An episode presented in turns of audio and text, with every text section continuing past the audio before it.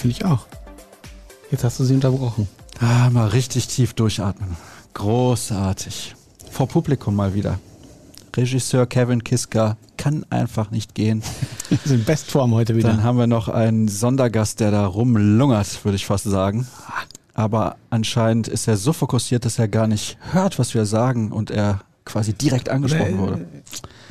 Ein Pokerface. Ja, vielleicht hat er auch ein Ass im Ärmel, deswegen hat er ein Pokerface. Man weiß es sogar. nicht. Es geht schon wieder fantastisch los hier beim BVB Podcast der Ruhrnachrichten. Schön, dass ihr dabei seid. Entweder auf YouTube oder irgendwo hört er uns. Und ja, was gibt's heute eigentlich, Cedric? Du warst in der Türkei? Mhm. Bis gestern. Und wie war es? Schön war es. Es war vor allem schön warm, anders als hier. Ah, so, das war der BVB-Podcast mit dem provokanten Cedric Gebhardt. Wir verabschieden uns für heute. 19 Grad und Sonne. So viel Und Sonne damit kannst du nicht ist im Herzen endgültig Schluss. ja, schön. Oh, du hast ja was ausgedruckt. haben. Ja, ist ja kein Ausdruck. Ich habe ein bisschen nochmal, da ich ja in Belek eine gute Woche war, ähm, beim Trainingslager der U23, habe ich nochmal eben ein bisschen quer gelesen, die Berichterstattung der letzten Tage, weil das kannst du in, parallel zwar machen, aber noch um einmal mich ein bisschen sattelfester zu machen für den Auftritt jetzt hier.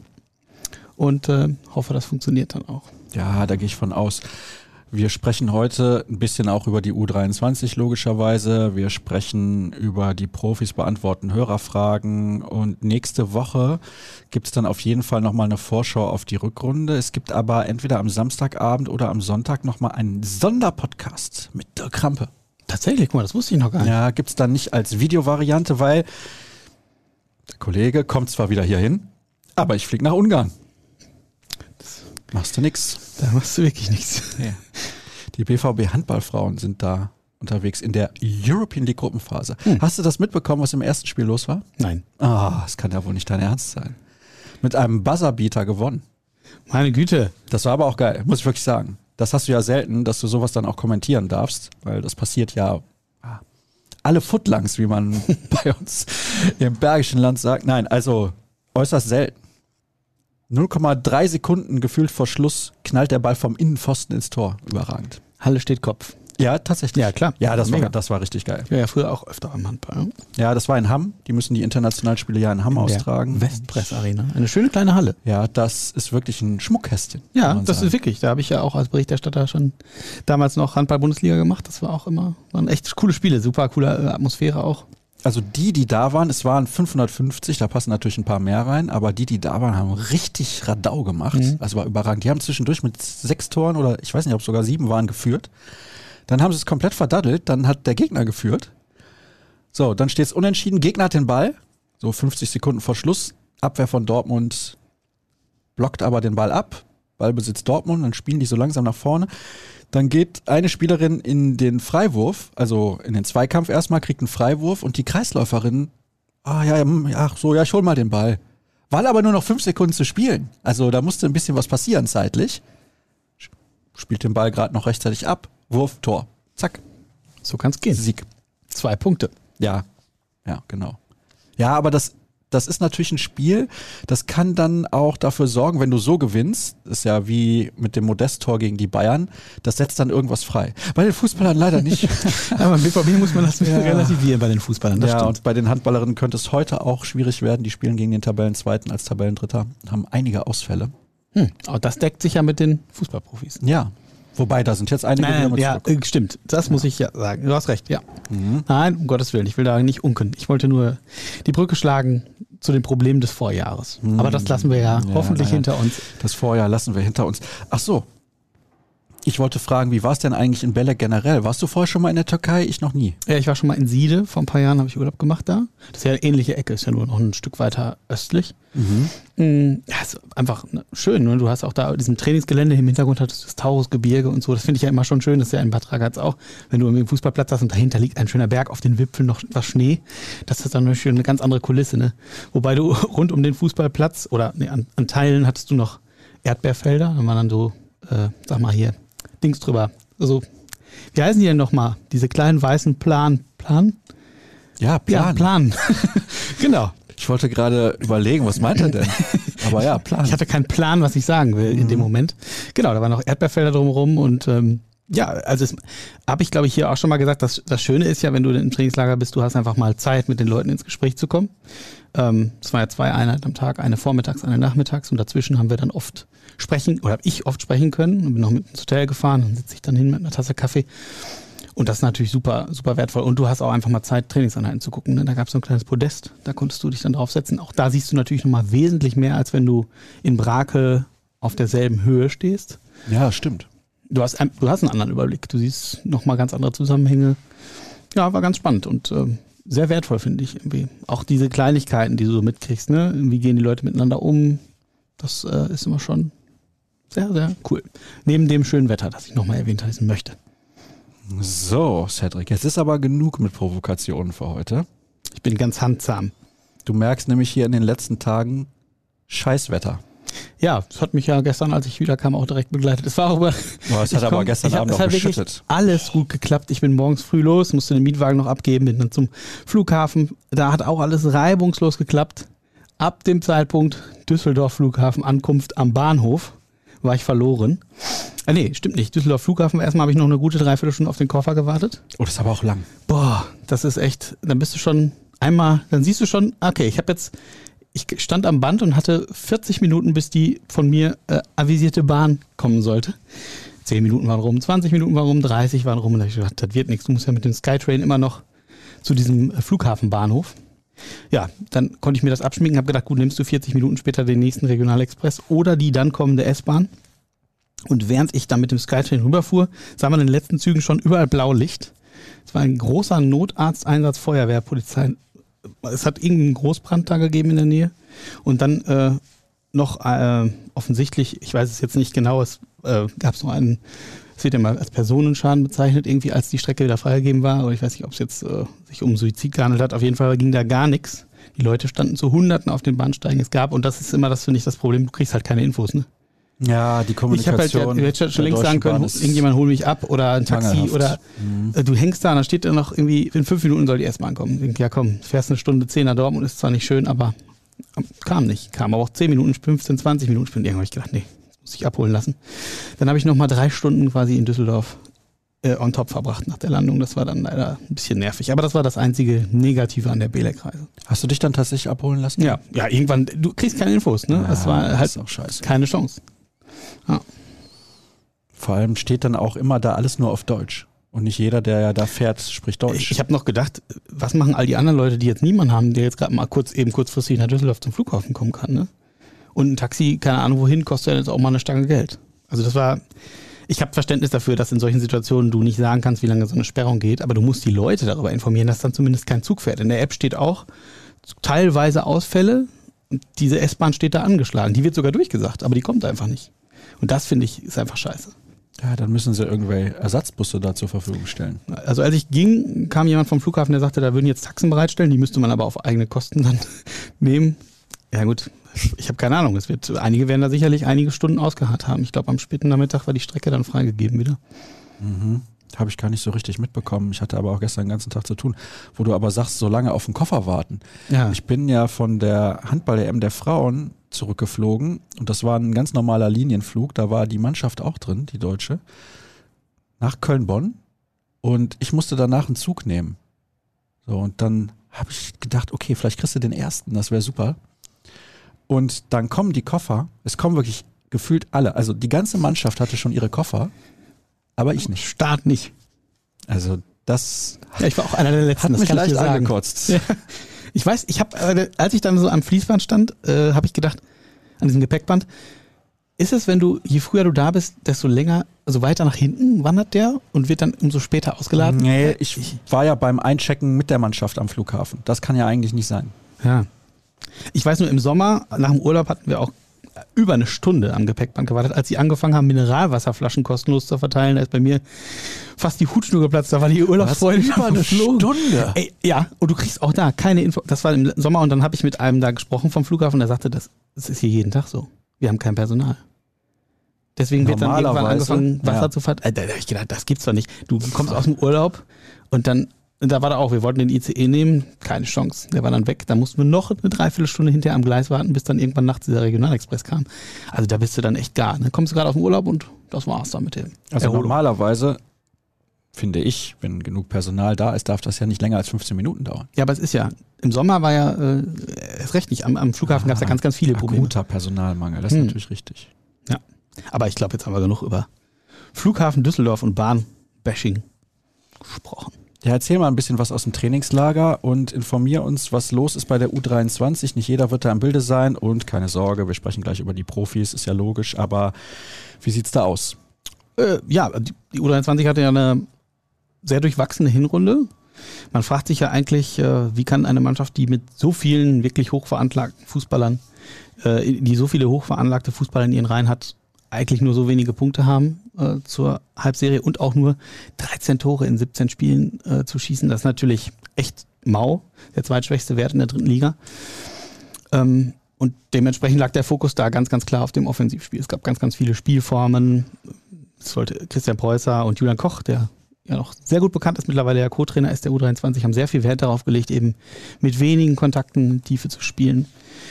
Und man wird jetzt, die Mannschaft wird sich daran jetzt messen lassen müssen in der zweiten Saisonhälfte. Es geht für viele Spieler natürlich auch darum, um die Zukunft. Wie geht's weiter? Viele Verträge laufen aus. Wenn man auch noch an Justin Jinma denkt, Ole Pohlmann zum Beispiel, zwei sehr gute Offensivspieler, die hoffentlich ihr, äh, ihre Qualität dann auch auf den Platz bringen. Ähm, das ist dann immer natürlich die Frage als Spieler, wie weit ist dir dein eigenes Fortkommen, und ich will das denen jetzt nicht unterstellen, ne? nicht, dass wir uns da missverstehen, aber ist dir das im Laufe einer Hin äh, Rückrunde, wo es darum an, darauf ankommt, wie deine eigene Vertragssituation weitergeht, inwieweit schaffst du es da, deine eigene Befindlichkeit womöglich ein Stück weit hinten anzustellen und dann im Sinne der Mannschaft zu handeln? Es wird eine spannende Herausforderung für die U23, glaube ich. Die hat aber super intensiv gearbeitet, also wie gesagt, zwei Einheiten am Tag, oft, nicht immer. Und die Einheiten, Christian Preußer ist dafür bekannt, gehen dann auch gerne zwei Stunden und die Spieler, also mir haben einige Spieler gesagt, boah, das ist echt, äh, echt anspruchsvoll hier, geht richtig in die, in die müden, Be äh, in die Beine, die sind echt müde dann. Mhm. Ja, aber zwei Stunden Einheiten und dann abends vielleicht nochmal zwei Stunden oder hat er Ja, ein zwei Stunden vormittags, zwei nachmittags. Also klar, es Ja, wurde das- auch schon ein bisschen gesteuert. Es ist auch mal eine Einheit dann ausgefallen oder es wurde ganz locker irgendwie angegangen. Aber das war schon äh, intensiv. Du hast auch das Testspiel gehabt gegen Budapest im TK. 6 zu 0 gewonnen, genau. Es lief auch ähm, dann dreimal 45, nicht zweimal 45, um auch alle dann zum Einsatz kommen zu lassen. Alle bis auf, fast alle bis auf Jaden Braff. Aber dazu gibt es gleich noch eine höhere Frage. Das ist noch eine Personalie für sich. Ähm, war auch sehr spannend, ihn da zu erleben. Hat man eigentlich gleich schon, soll ich gleich schon direkt drauf eingehen oder? Ja, gehört ja zur U23. Dann können wir das hinterher bei den Hörerfragen sozusagen skippen. Ja, ähm, ja, ich hatte ja im Sommer, haben wir ja miteinander gesprochen, hatte ich ein Interview mit ihm in Österreich. Ähm, er gilt ja, galt ja, oder gilt, mittlerweile muss man wahrscheinlich sagen, galt, so ein bisschen als Sancho 2.0.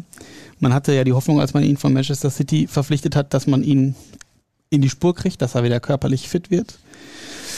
Ähm, und dass er dann hier wirklich eine gute Zukunft hat. Er hat auch Vertrag bis 2025, wenn ich mich jetzt nicht täusche, genau.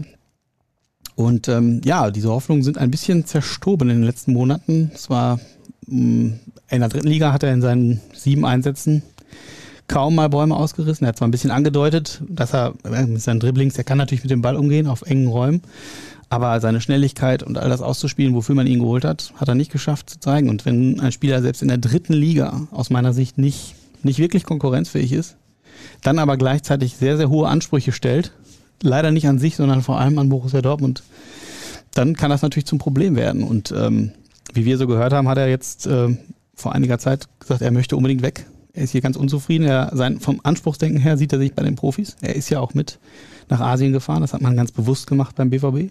Er sollte extra mit den Profis Kontakt haben, mit Edin Terzic, damit er ein bisschen motivierter an, ans Werk geht. Hat nicht funktioniert. Er ist ein sehr schwieriger Charakter im Umgang. Ich kann jetzt gar nicht alles sagen, was ich weiß. Wir haben da noch ein Hintergrundstück zu vorbereitet, das sage ich mal jetzt so. Und da könnt ihr gerne noch ein bisschen was nachlesen an Details. Ähm, ja, das macht es natürlich schwierig und du hast natürlich auch als, äh, als Verein und als Trainer natürlich ein Problem, wenn du einen Spieler hast, der, und das war in Belek so, vom ersten Tag an, ich dachte, was ist mit dem los? Der ist so aufreizend lässig, lustlos durch die Gegend gelaufen, wie Falschgeld ist der da rumgelaufen, ja. Ähm, du hast, der, am zweiten Tag sollte der äh, extra Laufrunden drehen, weil du bei den Werten gesehen hast, der geht überhaupt nicht, nicht mal ansatzweise, also die monitoren ja alles Mhm. mit Brustgurt und so, der geht nicht mal ansatzweise an die Belastungsgrenze. Dann haben die ihm gesagt, jetzt lauf mal hier ein paar Runden extra. Der ist nach einer halben Runde, ist der gegangen.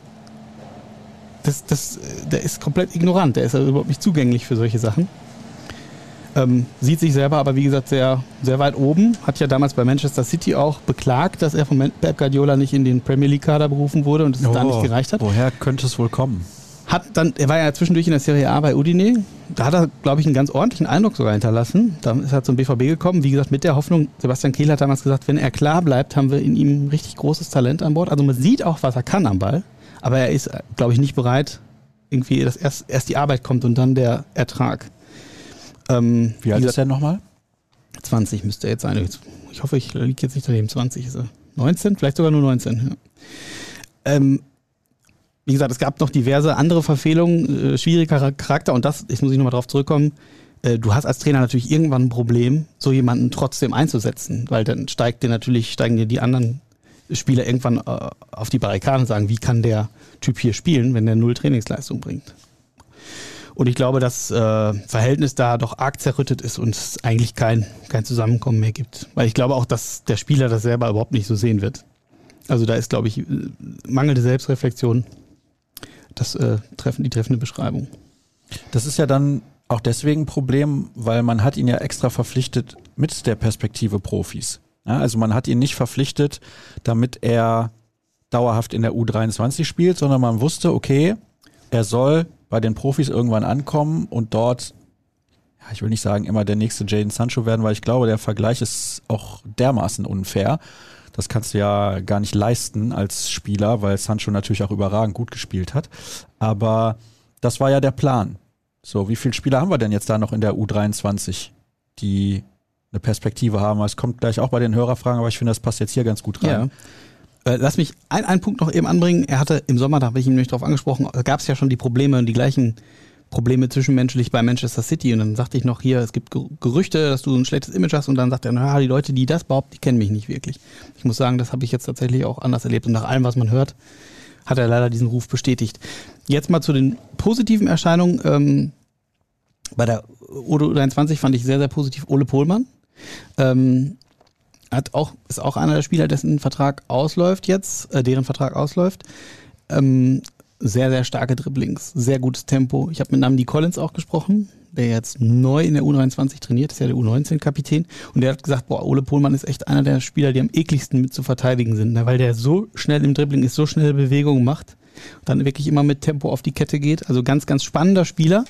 Der ist bei mir persönlich immer so ein bisschen unterm Radar gelaufen. Der war zwar im Sommer auch schon bei den Profis mit dabei und hat, glaube ich, einen ganz guten Eindruck hinterlassen, in Asien auch.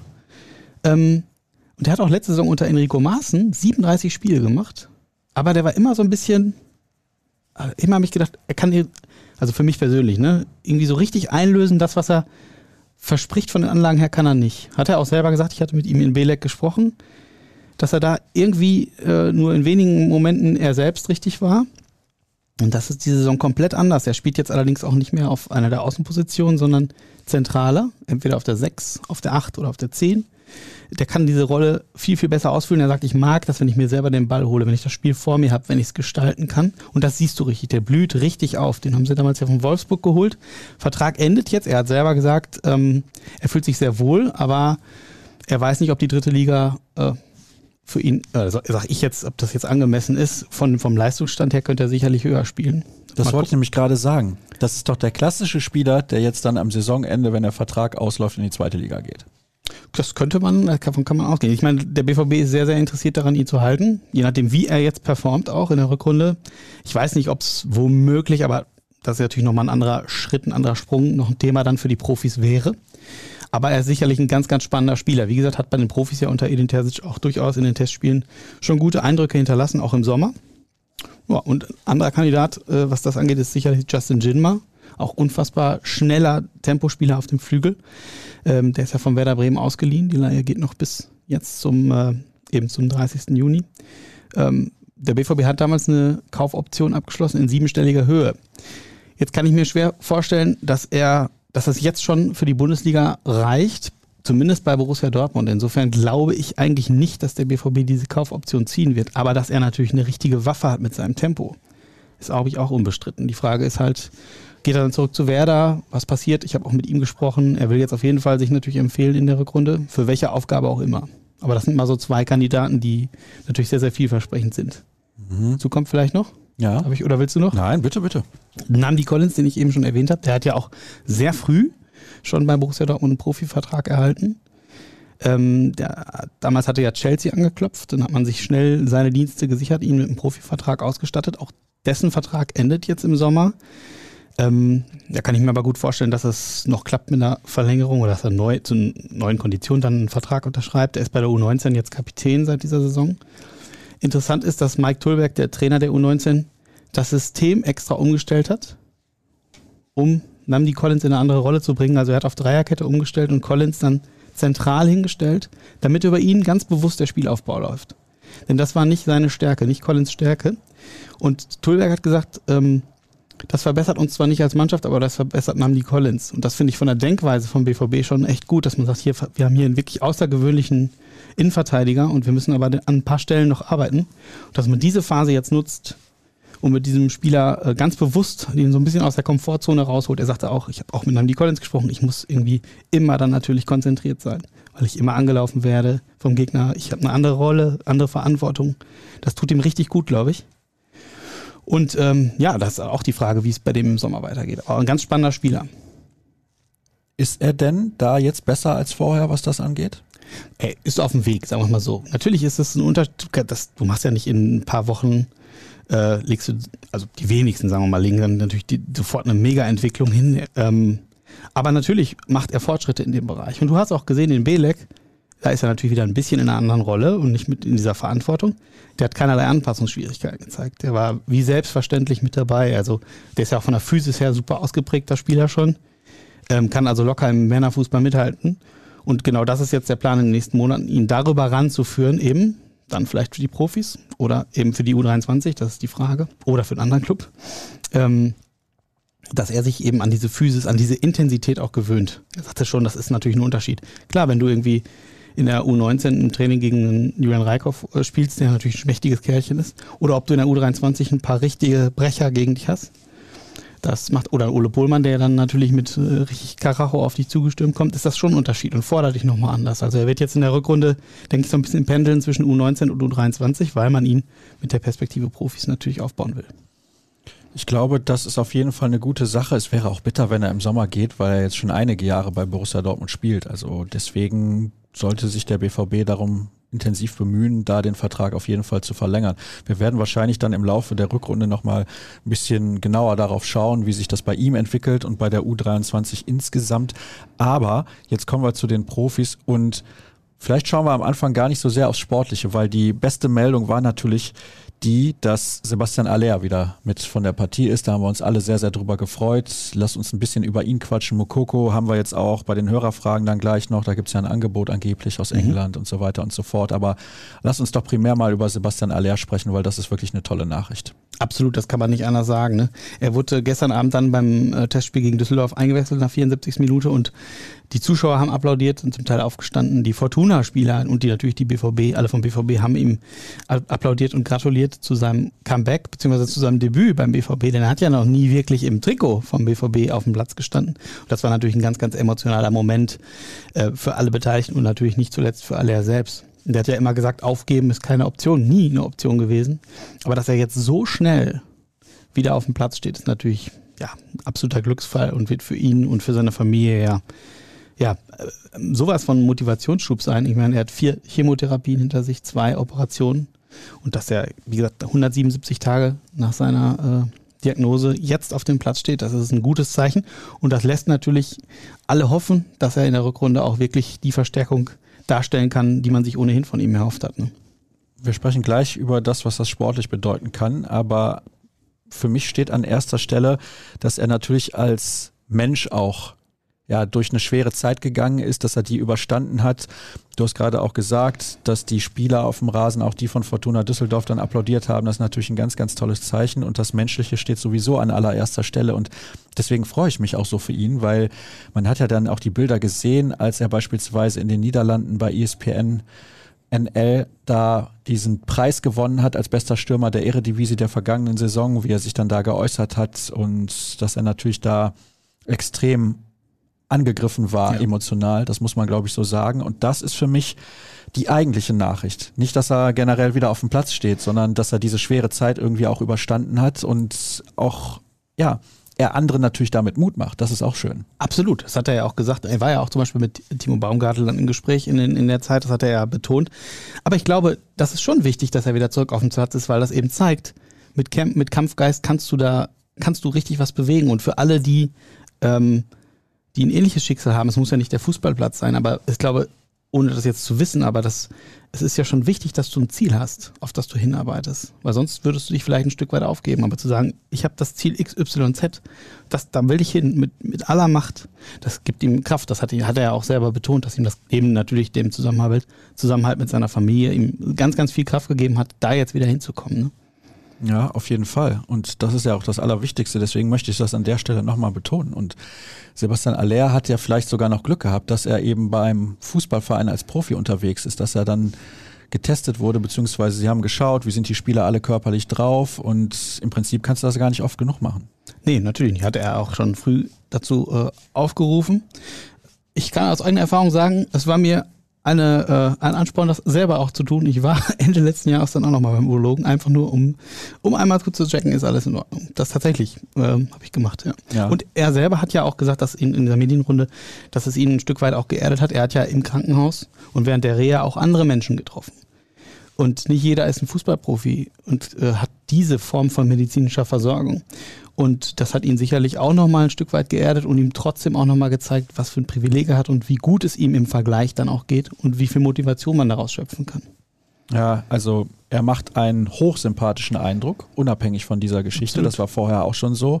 Hatte man das Gefühl, er ist ein echt netter Kerl. Klar, das können wir von außen immer so leicht sagen, aber definitiv wird ihn das geerdet haben. Also da müssen wir nicht drum rumreden. Das ist eine ganz, ganz schwere Erkrankung. Es gibt viele Leute, die das leider dann nicht überleben. Umso schöner, dass Sebastian Aller wieder auf dem Fußballplatz steht. Zeichen nach außen, Zeichen an die Gesellschaft, dass wenn man kämpft, dass es dann doch am Ende oft noch eine Lösung gibt. Und du hast es eben gesagt, es ist auch wichtig, dass er auf dem Platz steht. Das ist auch wichtig für die Mannschaft. Ich glaube, dass das nochmal einen richtigen Schub geben kann, wenn es denn verhältnismäßig schnell dann auch funktioniert, weil man kann nicht erwarten, dass der dann nach ein, zwei Spielen wieder 90 Minuten auf dem Platz steht. Das ist unrealistisch. Absolut, das ist, aber ich glaube, das ist auch allen Beteiligten bewusst. Ne? Sie haben extra ja gesagt, dass äh, Edin Terzic hat gesagt, wir, wir sind ganz eng im Austausch, um immer zu gucken. Auch jetzt nach dem Düsseldorf-Spiel muss man gucken, wie reagiert der Körper auf diese Belastung. Es war zwar nur eine gute Viertelstunde, trotzdem ist man ja mal wieder erstmals in so einem Wettbewerb dann zumindest in etwa in einem, in einem simulierten Wettbewerb im Testspiel.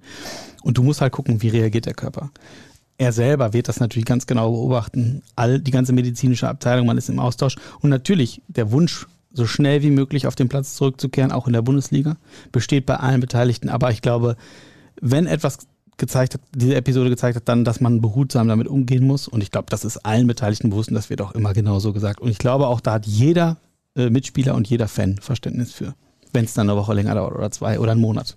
Ich weiß nicht, ob du das dann verfolgt hast. Wie war das denn bei Timo Baumgartel? Wie schnell hat er dann wieder viele Spiele gemacht? Ehrlich gesagt habe ich es hab nicht wirklich, kann ich nicht sagen. Ich habe dazu mal einen Text gelesen, aber das ist auch schon Wochen her. Ich, sorry, da muss ich jetzt passen. Ja gut, ist jetzt auch nicht so wichtig. Entscheidend ist, dass beide wieder gesund sind und das ist so der Fall. Und Sebastian Aller verändert natürlich das Spiel von Borussia Dortmund auch und das hat auch Auswirkungen, selbstverständlich auch, glaube ich zumindest, auf die Entscheidung von Yusufa Mokoko. Oder glaubst du, dass Allers Rückkehr da eigentlich keine Rolle spielt? Ja, klar ist das ein Faktor. Allerdings ist Mokoko ja so ein junger Spieler. Also, ich weiß nicht, was da den Hauptfaktor spielt. Sagen, lass es mich mal so sagen. Weil ich hatte ursprünglich gedacht, äh, es war ja, glaube ich, ein Tag vor seinem 18. Geburtstag diese PK bei der WM beim DFB. Und da habe ich schon gedacht, da hat er darüber gesprochen, Verbleib, ich würde so gerne in Dortmund bleiben, hat er noch ein Interview auch gegeben mit der DPA und ich habe schon gesagt zu den Kollegen, oder wir waren eigentlich alle der Meinung, ja, wenn der 18 wird, dann wird das Ding verkündet. Das ist äh, mehr als durch. Oder wir glauben, das, Ding ist durch, nach allem, was man so hört. Und jetzt äh, ist es bald Mitte Januar und ähm, die, die Thematik ist immer noch offen. Und ich bin mir nicht sicher, ob, also, sagen wir mal, Haller wäre jetzt erst im nächsten Sommer wieder zurückgekommen. Dann müsste Bukoko ja trotzdem die Entscheidung treffen und wüsste aber, im Sommer würde er wieder mit Haller einen Konkurrenten haben. Also, er hat ja eine tolle Hinrunde gespielt, äh, durchaus gezeigt, welchen Wert er hat. Ob jetzt wirklich Aller, Allers Rückkehr der, das entscheidende Kriterium ist für einen Verbleib oder äh, einen Wechsel von Borussia Dortmund, das vermag ich nicht, nicht genau einzuschätzen. Ich glaube, da sind eher monetäre Gründe ausschlaggebend. Das glaube ich dir aufs Wort. Da kommt ja gleich noch eine Hörerfrage, die relativ genau darauf abzielt, dann schreibe ich mir mal gerade auf, wann wir angefangen haben. Ja, jetzt kannst du mal selber drauf drücken, über das nächste Thema zu sprechen, beziehungsweise über die Hörerfragen. Denn, ja, jetzt kannst du wieder drauf drücken, wenn du das Wasser runtergeschluckt hast. ganz fusseligen Mund hier. Ja, und das ist, also jetzt kommen wir zu den Hörerfragen, natürlich gleich dann auch nochmal Thema. Worauf wollte ich hinaus? Dass wir da natürlich noch einiges zu besprechen haben, aber wenn ihr euch wundert, wir hatten ja auch Hintergrundgeschichten zu Sebastian Aller. Da spreche ich am Wochenende in einem Sonderpodcast drüber mit dem Kollegen Dirk Krampe.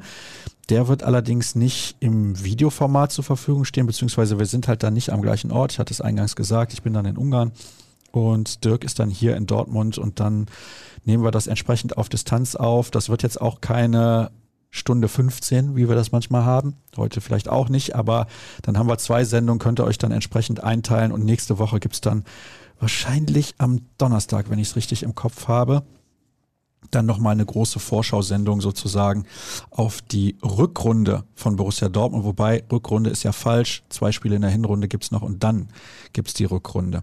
Ja, komm, Hörerfragen dann direkt zum Thema Mokoko. yes. Es kursieren bezüglich Mokokos Vertragsverlängerungsangebot folgende Zahlen.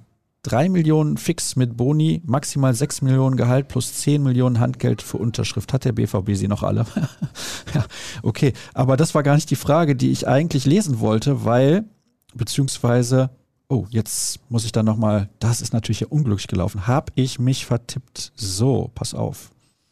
Runterscrollen. Da war nämlich eine andere Frage, die ich sehr interessant fand. Denn es gibt anscheinend ein Lok-Angebot mhm. von Newcastle United. Die haben ja jetzt mittlerweile Besitzer aus Saudi-Arabien. Stehen sportlich im Übrigen in der Premier League relativ gut da, weil manchmal pumpt ja einer Geld rein, die kaufen irgendwas und funktioniert nicht. Mhm. Aber da funktioniert es anscheinend. Ich weiß nicht, ob du es mitbekommen hast. Ich glaube unter den ersten sechs. Ich okay. kann gleich nochmal mhm. nachgucken. in England bei der Konkurrenz ist das schon, ist schon was. Ja, auf jeden Fall. Jetzt äh, finde ja. ich die Frage nicht. Soll ich es dir vorwegnehmen? Also, oder zumindest ja, du kannst die Antwort einfach geben, ohne dass du die Frage stellst. Kein also ich habe das auch gelesen, auch bei Twitter, dass sie äh, irgendwie einen 9 Millionen Gehalt bieten sollen und 30 Millionen Handgeld. Da wird dann natürlich schwindelig bei diesen Summen. Ähm, ich, also ich, ja, spannend, äh, spannend das zu hören. Äh, die werfen ja tatsächlich mit Geld um sich und haben schon viele Spieler verpflichtet. Absolut. Ich, äh, es, spannend zu, es wäre spannend zu wissen, inwieweit sich Yusufa Moko selber in der Premier League sieht wie sehr kann er da seine Stärken dann ausspielen? Dritter sind sie. Dritter, Dritter. okay, ja. Champions also League. Also Champions League, ja. ja. Die Frage, hast du die gefunden? Ich weiß jetzt gar nicht. Nee, ich habe jetzt erstmal geguckt, nicht, auf welchen Tabellenplatz die stehen. ich wüsste jetzt nicht, auf welche Frage ich dazu antworten sollte. Ja, antworte mal darauf, ob der BVB sie noch alle hat, wobei da haben wir letzte Woche schon ein bisschen drüber gesprochen. Ich finde ja, das mit der Prämienregelung eigentlich gar nicht schlecht. Geringeres ja, Basisgehalt und Prämien. Definitiv. Also äh, jetzt mal ganz ehrlich, wie viele Arbeitnehmer oder es gibt ja auch in vielen anderen Jobs äh, Prämien für gute Leistungen. Warum sollte es die nicht auch im Fußball geben? Warum muss ausgerechnet im Fußball, wo ohnehin schon, ich sag jetzt mal, überhöhte Gehälter gezahlt werden im Vergleich, in Relation zu anderen Jobs, warum sollte es da eigentlich nicht leistungsbezogene Verträge geben? Das ist für mich sowieso ein großes Rätsel. Und ähm, klar, wenn du jetzt einen Spieler schon vorher zuschüttest, und jetzt unabhängig von Mokoko, dann ist halt die Frage, wie viel Eigenmotivation und intrinsische Motivation habe ich, das Thema hatten wir ja auch schon vor ein paar Monaten hier, äh, noch mehr Gas zu geben. Ja, wobei, wenn du eine bestimmte Quote hast an Toren einsetzen, bist du vielleicht nochmal anders äh, motiviert. Also grundsätzlich bin ich absolut für leistungsbezogene Verträge. Und ähm, bei Borussia Dortmund im Fall Mokoko stellt sich ja die Frage, was ist eigentlich die Schmerzgrenze? Was ist noch tolerabel? Zu sagen, ja, wir haben hier ein Eigengewächs, was seit Jahren hier ist, was eine verheißungsvolle Zukunft hat, was aber natürlich noch auch an sich arbeiten muss. Und was sind wir bereit zu zahlen, um diesen Jungen zu halten? Und wo sagen wir einfach, das ist einfach so weit drüber, über den, über den Vorstellungen, auch über den Leistungen, die dieser Spieler womöglich bringt zum jetzigen Zeitpunkt und was geht nicht mehr. Genau das ist, glaube ich, der Abwägungsprozess, in dem wir uns befinden. Ich hätte nicht gedacht, dass es so lange dauert. Scheint da ja tatsächlich auch offensichtlich, äh, scheint man da ein Stück weit immer noch über Kreuz zu liegen. Es soll ja wieder Gespräche geben. Ähm, ja, ich glaube, das Ganze wird natürlich nochmal erschwert durch den Berater, hast den Vater noch, der da mit, äh, mit Einfluss nimmt. Und ähm, das, ja, das ist natürlich eine Gemengelage, die weder für den BVB noch für Yusufa Mokoko, glaube ich, dienlich ist, förderlich ist. Wo genau ich da die Grenze ziehen würde, ich sage mal, die Summen, die jetzt hier kolportiert wurden, drei bis sechs Millionen plus zehn Millionen Handgeld, da würde ich auch sagen, da ist die Grenze also locker erreicht. Viel weiter kannst du nicht gehen, weil das gibt der Spieler nicht her. Andererseits muss man natürlich sagen, wenn du ihn jetzt ziehen lässt, musst du erstmal halbwegs gleichwertigen Ersatz finden. Und wie viel legst du dafür auf den Tisch? Ne? es ist wirklich eine Kalkulation, die man genau anstellen muss. Ich glaube, da hat es dann auch viel mit Zwischenmenschlichkeit zu tun. Das kriegen wir ja dann auch nicht mit. Ist das Verhältnis weiterhin gut? Man merkt ja schon bei den Fans jetzt, es kippt, ne? Äh, es wird immer davon gesprochen, Mukoko als Identifikationsfigur, ein Spieler, der wirklich seit Jahren im Verein ausgebildet wurde. Im positiven Sinne zieht er natürlich die Fans richtig mit. Wenn der, du hast ja in der Hinrunde gesehen, was der bewegen kann. Auch eben als Identifikationsfigur. Aber wenn so einer dann so pokert, und es nicht funktioniert, dann verlierst du natürlich auch den Rückhalt der Fans. Vielleicht könnte man den Vertrag so gestalten, ich sage jetzt mal Fünfjahresvertrag und in den letzten beiden Jahren des Vertrages oder sagen wir mal in den letzten drei Jahren des Vertrages steigt der Basisbetrag und die Prämien sinken. Ja, warum nicht? Mach mal jetzt gerade so Ruf mal bei Sebastian Kehl an. Ja, ich weiß nicht, ob die darüber nachgedacht haben, aber wäre auf jeden Fall mal ein Ansatz. Ja. Ne? Also, ich, das wäre eine Idee. Leistungsbezogene Verträge bin ich absolut, absolut für. Jetzt hast du gerade Sebastian Kehl erwähnt. Ein Hörer schreibt, kann der BVB überhaupt noch mit Mokoko verlängern? Kehl wollte ja Spieler, die für den Verein brennen.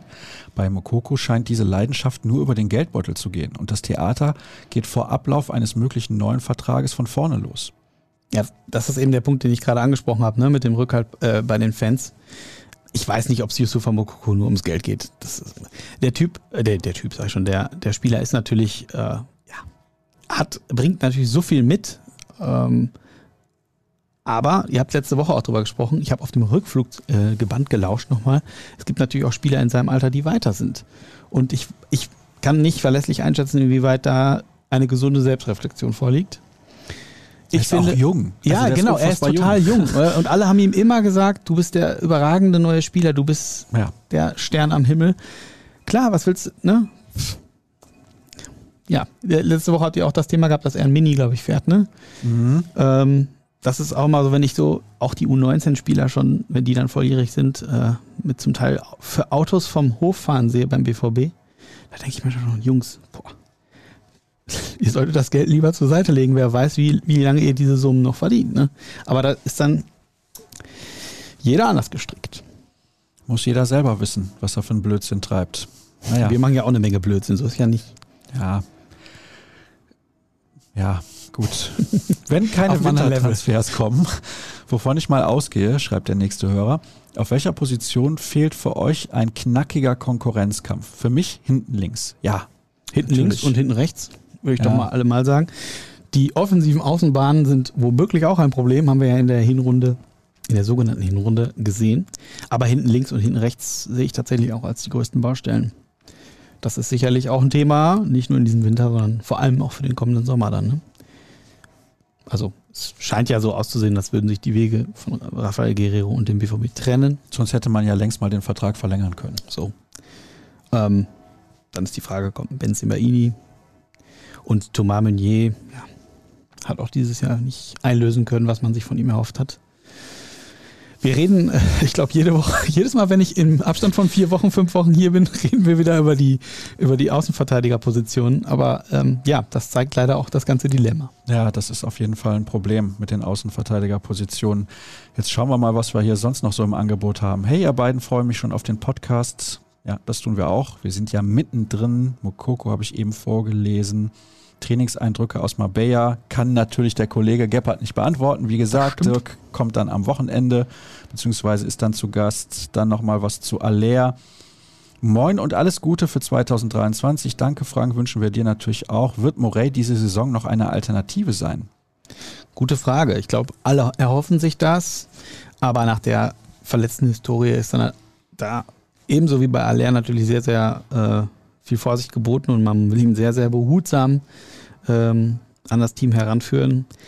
Ich hatte nach der neuerlichen Verletzung gedacht, oh shit, das also wieder so ein Ding, das war es jetzt. Ähm, er steht in Mabea auf dem Platz, aber er trainiert. Äh, ich habe eben nochmal mit den Kollegen gesprochen, natürlich nur separat. Und äh, ja, schwierig zu, abzusehen, ob er diese Saison wirklich noch äh, ein Faktor ist. Zum jetzigen Zeitpunkt. Vielleicht können die Kollegen aus, die in Mabea dabei sind, noch ein bisschen mehr sagen, aber ich glaube, die sehen auch nicht so viel von ihm, weil er sehr viel, sehr dosiert trainiert, oder? So, jetzt hoffe ich, dass ich die richtige Taste drücke. Ja. Habe ich eine Phrase gemacht? Nein. Herzlichen Glückwunsch nachträglich zum Geburtstag, lieber Cedric. Vielen Dank. Denn unser geschätzter Kollege Marvin Hoffmann, der den Arbeitgeber gewechselt hat, frecherweise, mhm. hat auch geschrieben, hat was zu U23 gefragt, was du aber am Anfang schon beantwortet hast. Und er fragt, obwohl du am Montag Geburtstag hattest, siehst du immer noch aus wie 38. Nee, 28 hat er geschrieben. Ach, jetzt. Ja. Dankeschön, Marvin. Vielen Dank auch für die Glückwünsche. Liebe Grüße. Daniel Mahlen hat nun zweimal getroffen im Test gegen Düsseldorf. Gegen 1860 hat er sein einziges Saisontor gemacht. Und 1860, Drittligist, DFB-Pokal, da hat er gut gespielt. Mhm. Zeigt das nicht, dass er gegen unterklassige Teams treffen kann, aber die Bundesliga wohl eine Nummer zu groß für ihn ist? Ob jetzt pauschal die Bundesliga eine Nummer zu groß ist, weiß ich nicht. Ähm, aber ja, es zeigt auf jeden Fall, dass äh, Teams, die ihm mehr Räume lassen, er diese Räume auch nutzt und andersrum er dann tatsächlich vor Probleme gestellt ist, wenn er diese Räume nicht hat und offensichtlich nicht in der Lage ist, das dann zu überwinden. Es soll ja jetzt im Winter durchaus auch Interesse von PSV Eindhoven gegeben haben, ihn zurückzuholen. Das wird vielleicht dann aber erst was Richtung Sommer oder ja, vielleicht eine Laie bis Saisonende, hat der Kollege Kevin Pino drüber geschrieben. Ähm, man darf gespannt sein. Andererseits gehen dir, hast du ja auf den Außenbahn als BVB gerade nicht so viele Optionen und ich glaube, alle hoffen, immer wieder hoffen sie, auch bei Donny Malen, dass er dann doch nochmal zündet. Hm. Ja, ich war ja auch nicht so angetan von ihm. Also ich würde ihn jetzt nicht im Winter ausleihen. Aber die Frage ist, inwiefern setzt Edin Terzic auf ihn, wenn wir in Betracht ziehen, und da kommt gleich auch eine Frage zu Jamie Bino Gittens, wie mhm. viel Einsatzzeit der in der Rückrunde bekommen könnte, wenn Terzic eben sagt, ja, Bino Gittens der ist bei uns ein Faktor, weil er einfach Fähigkeiten mitbringt, die Daniel Mahlen teilweise einfach gar nicht hat. Er ist besser im 1 gegen 1, höchstwahrscheinlich. Er kann mehr mit diesen Dribblings auch lösen als Daniel Mahlen, der gefühlt für mich immer so ein bisschen Anlauf braucht. Ja, definitiv, ja. Und deswegen kann ich mir gut vorstellen, dass Daniel Mahlen da in der Hackordnung dass er da schon ein bisschen zurückgefallen ist hinter Jamie Bino Gittens, so verrückt das klingt, auch wenn der drei Monate verletzt war. Da will ich dir in Teilen widersprechen. Also zum einen, Daniel Mahlen spielt bei Borussia Dortmund ganz klar auf Bewährung, das haben wir auch schon geschrieben. Alle sind sich darüber im Klaren, dass er nicht das gebracht hat, was man sich von ihm erhofft hat. Und es ist ihm auch klar kommuniziert. Und äh, es ist auch klar, wenn er dieses nächste Halbjahr nicht nutzt, um alle vom Gegenteil zu überzeugen, dann werden sich aller Voraussicht nach die Wege im Sommer vorzeitig trennen. Ähm, ich halte es trotzdem für eine gute Idee, ihn bis zum Sommer weiter zu halten, denn du hast Jamie Bino Gittens gerade angesprochen. Der hatte im November schon mal gesagt, ja, es sieht gut aus nach seiner Schulterverletzung. Äh, er ist schon relativ nah und er liegt sogar vor dem Zeitplan. Das war das, was uns kommuniziert wurde, was die Reha angeht. Aber seitdem ist nicht mehr viel passiert. Er sollte mit nach Asien, hat nicht funktioniert. Und jetzt in Mabea hat er noch keinmal richtig mit der Mannschaft auf dem Platz gestanden. Er hinkt wieder hinterher. Es scheint, wir wissen noch nichts genaues, wieder Probleme zu geben. Er hat in der Jugend mehrfach schon gehabt, dass die Schulter bei ihm rausgesprungen ist. Es scheint eine Achillesferse bei ihm zu sein, diese Problematik. Und er ist seit dem Wechsel zum BVB schon mehrfach verletzt gewesen, mehrfach am Sprunggelenk, dann am Außenband, jetzt die Schultergeschichte. Also er ist sehr, sehr äh, verletzungsanfällig. Das ist ja leider auch ein Thema, was wir uns gut bekannt vorkommt bei Borussia Dortmund. Du hast natürlich recht, wenn er fit ist, ist er mit seinen Dribblings, er ist ja ein richtig äh, ja, er ist ein richtiger Schlitz, äh, richtig Schlitzohr. Ich habe am allerersten Mal, als ich ihn gesehen habe, gedacht, ist er jetzt Linksfuß oder Rechtsfuß? Du konntest es nicht wirklich erkennen, weil er beidfüßig so stark ist, weil er sich so unfassbar gut durch die Räume bewegt. Er bringt ganz viel mit, auch an Überraschungsmomenten, was dem BVB super gut tun würde, aber er muss dafür gesund sein. Und ich glaube, von diesen Zustand ist ja noch ein Stück weit weg. Und insofern ist es gut, wenn du noch Daniel Mahlen hast. Eieiei, sehr bitter. Kommen wir von einem jungen Engländer zum nächsten, Jude Bellingham. Warum wird ständig davon gesprochen, dass der BVB auf Bellinghams Entscheidung zu einem Verbleib im Sommer wartet? Er besitzt doch einen Vertrag bis 2025, wenn mich nicht alles täuscht. Egal ob Liverpool, Real oder sonst wer, egal wer ihn will, der BVB könnte einfach mal Herr im Haus sein. Ja, aber wenn jemand kommt und bietet 130 Millionen, Mhm. dann wird's eng. Absolut. Also er hat einen Vertrag bis 2025, aber es ist ja allen Beteiligten klar, wenn Jude Bellingham jetzt sagt, ähm, ich möchte jetzt weg, musst du darüber nachdenken als Borussia Dortmund. Man ist sich, äh, ja, man weiß, was er geleistet hat für den BVB und welche Entwicklung er hier genommen hat, die ja wirklich atemberaubend ist. Und es wird auf jeden Fall, sollte er Borussia Dortmund verlassen, ein Volumen haben von deutlich über 100 Millionen. So viel ist auf jeden Fall angestrebt. Man will da so in die Sphären von Usman Dembele gelangen. Das waren ja so 140, 145 Millionen, ähm, die du für ihn aufrufen kannst. Und was, das ist natürlich das Kalkül, das ermöglicht dir natürlich bei diesem Kaderumbau, den der BVB ja vornehmen muss und möchte, natürlich ganz, eine ganze Menge, wenn du Planungssicherheit hast und wenn du diese 100 Millionen plus X, so nenne ich es jetzt mal, in der Hinterhand hast, kannst du natürlich auch ganz andere Baustellen nochmal ganz anders angehen. Insofern wird man sich da jetzt äh, nochmal zusammensetzen, oder es hat ja schon Gespräche, oder soll schon Gespräche gegeben haben, eben mit der Familie auch. Und ähm, alle eint ja die Hoffnung, dass es nicht so eine Zitterpartie wird wie bei Erling Haaland, dass sich das dann über Monate noch hinzieht, sondern dass man, egal in welche Richtung, relativ schnell Klarheit hat und damit die Planungssicherheit. Und ich glaube, darauf wird es hinauslaufen. Also ich glaube, Real Madrid soll jetzt auch noch eingestiegen sein, angesichts der Tatsache, dass Modric und Kroos nicht mehr die Jüngsten sind. Aber ist ja eigentlich davon auszugehen, aus meiner Sicht zumindest, dass Jude Bellingham in die Premier League wechseln wird. Das entspricht seinem Profil am ehesten. Dann ist die Frage Liverpool oder Man City. Jürgen Klopp könnte sich womöglich über einen richtig guten Spieler freuen, der natürlich super passen würde. Ne? Auch zu, na, zu Anfield Road.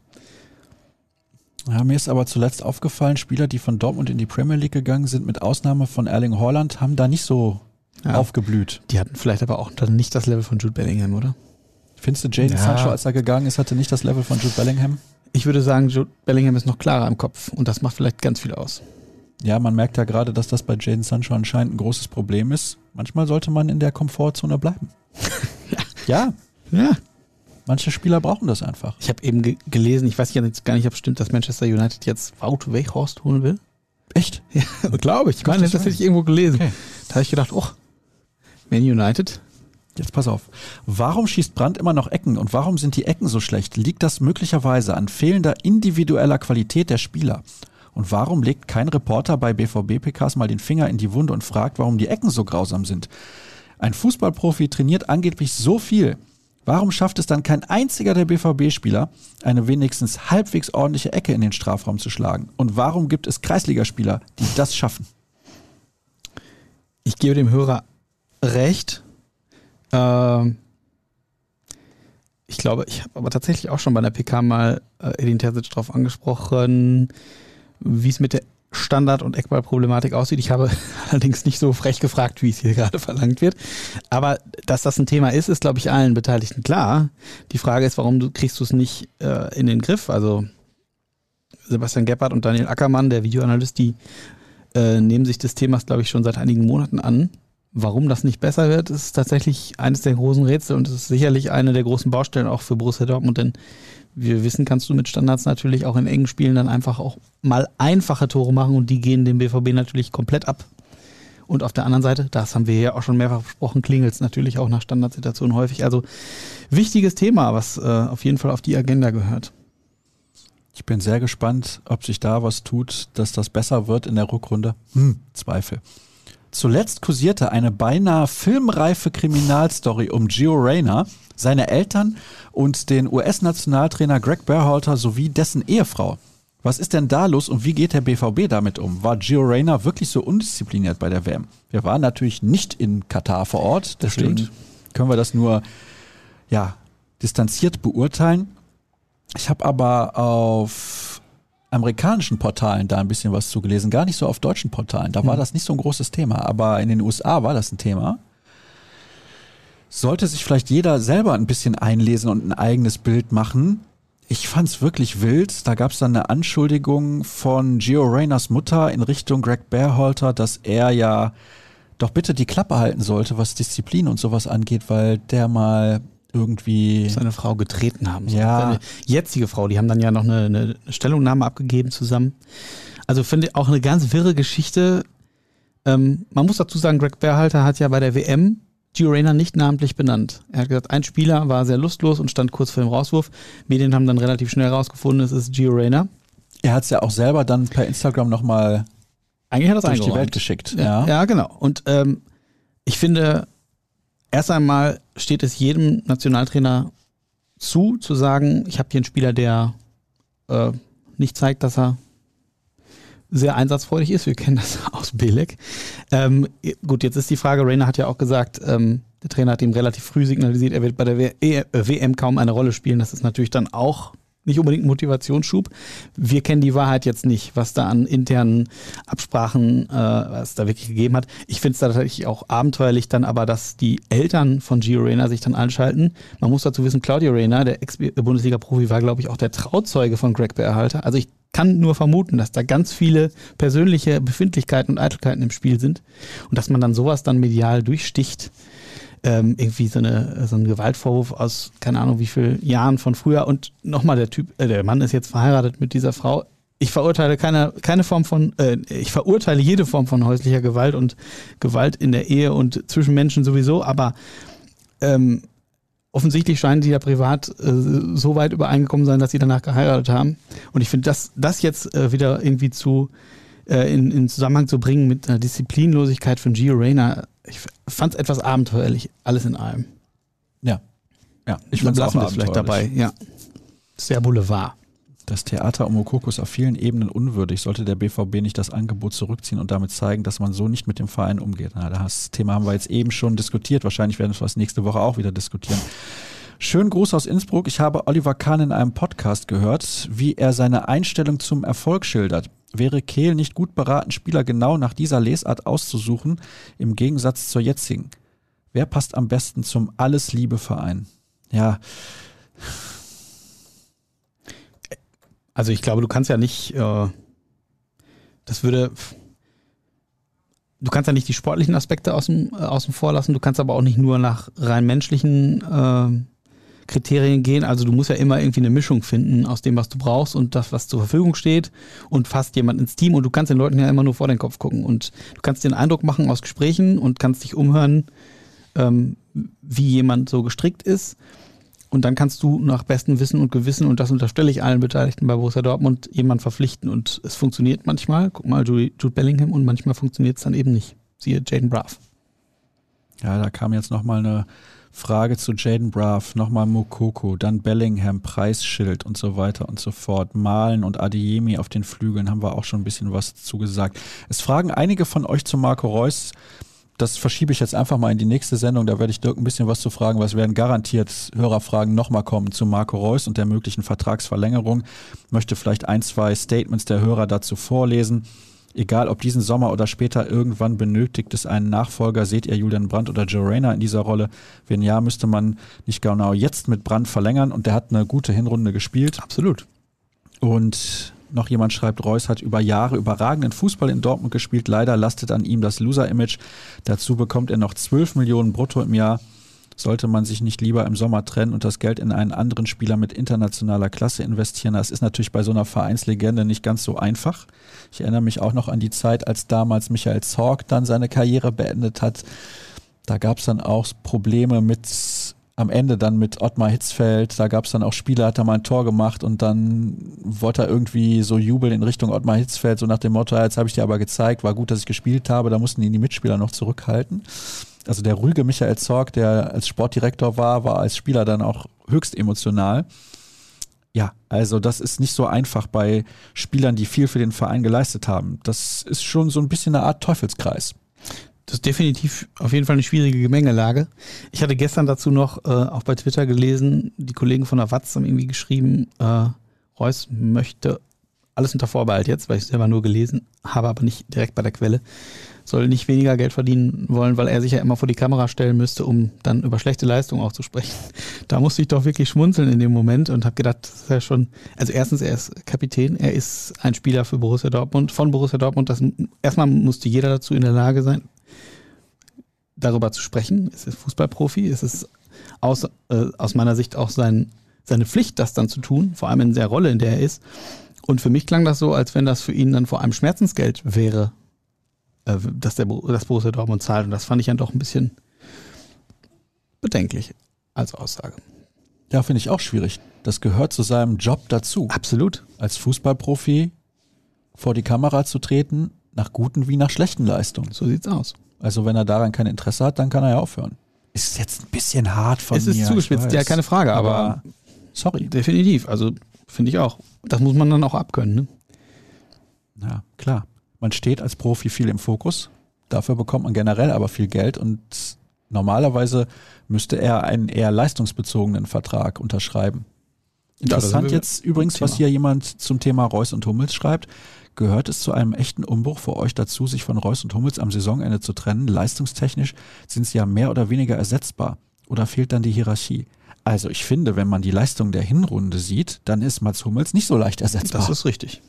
Den würde ich auf jeden Fall auch noch halten wollen, wenn er noch ein Jahr möchte. Ich Definitiv. denke, das wird so kommen. Ja, und der bewegt ja auch was, ne? Also ähm, im Training und so. Du hast ja nicht nur die 90 Minuten auf dem, auf dem Platz im Spiel, sondern ähm, der ist ja wirklich ein Spieler, der auch motiviert ist und auch die anderen anstachelt. Und also das ist äh, definitiv. Und Marco Reus in äh, seinen guten Momenten ist er immer noch ein Unterschiedsspieler.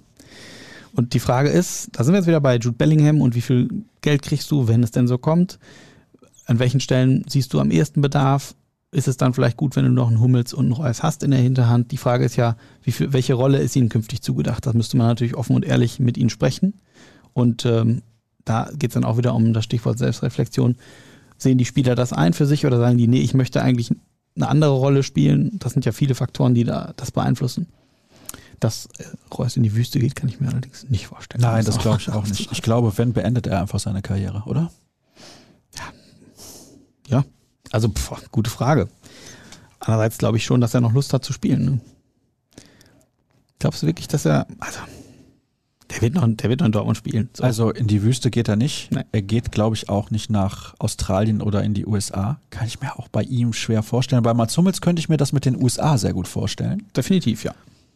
Aber bei Reus glaube ich, nee. Ich glaube am Ende verlängern beide erstmal für jeweils ein Jahr. Ja, ist doch auch völlig okay. So wird es hm. kommen. So, Jetzt noch eine letzte Frage bzw. Anmerkung von Arne. Wenn sich nicht bald was beim Scouting und den Transfers tut, wird der BVB in den nächsten Jahren von der Bundesligaspitze verschwinden. In Freiburg, Leipzig, Frankfurt und Berlin, also Union, nicht Hertha, wird wesentlich besser gearbeitet. Was muss sich ändern? Sehe beim Umbruch auch noch kein Konzept. Jetzt muss man dazu sagen, dass natürlich erst im Spätsommer, glaube ich, ne, das, den, den Abgang von Markus Pilara hattest. Der BVB hat die Scouting-Abteilung ja jetzt erst umstrukturiert. Du hast jetzt Eduard Graf, Laurent Busser und äh, Sebastian Krug, der sich um die Top-Talente kümmert, äh, das Scouting der Top-Talente kümmert. Und du, das ist ja nicht, dass du von heute auf morgen dann Resultate hast. Ne? Du beobachtest Spieler ja über lange Zeiträume und da musst du auch noch versuchen, es wirklich schaffen, sie zu verpflichten. Also deswegen würde ich da jetzt nicht so weit mitgehen. Ähm, dass der BVB da jetzt schon abgehängt ist oder in den nächsten Jahren abgehängt wird. Ich würde sagen, gibt dem Ganzen Zeit, sich, sich zu entfalten und dann kann man die Arbeit erst bewerten. Das ist ja schwierig. Auf jeden Fall wurde das Scouting ja, du hattest ja in Markus Bilava so einen Chef-Scout, so einen Alleinverantwortlichen. Das hat der BVB ja bewusst aufgelöst, um dieses, um alle drei gleich, ähm, gleichrangig miteinander, wie sagt, wie sagt man, alle haben die gleichen ähm, Befugnisse. Genau, um das Kompetenzen. Ein bisschen auf, ach, danke. Um das einmal gerne, um das einmal aufzubrechen und haben das eben auf drei Schultern verteilt. Und das ist eben zu, äh, zu gucken, wie schauen, wie sich das dann entwickelt. Und das kann man nicht jetzt ad hoc direkt äh, die Ergebnisse erwarten. Mir werden ja hier immer Trends angezeigt. Mhm. Da waren eben schon ein paar ganz interessante dabei, wo ich gedacht habe, was ist denn da los? Wie kommt das dann in die Trends? Dass bei mir Handball in den Trends auftaucht, ist okay. Verwunderlich.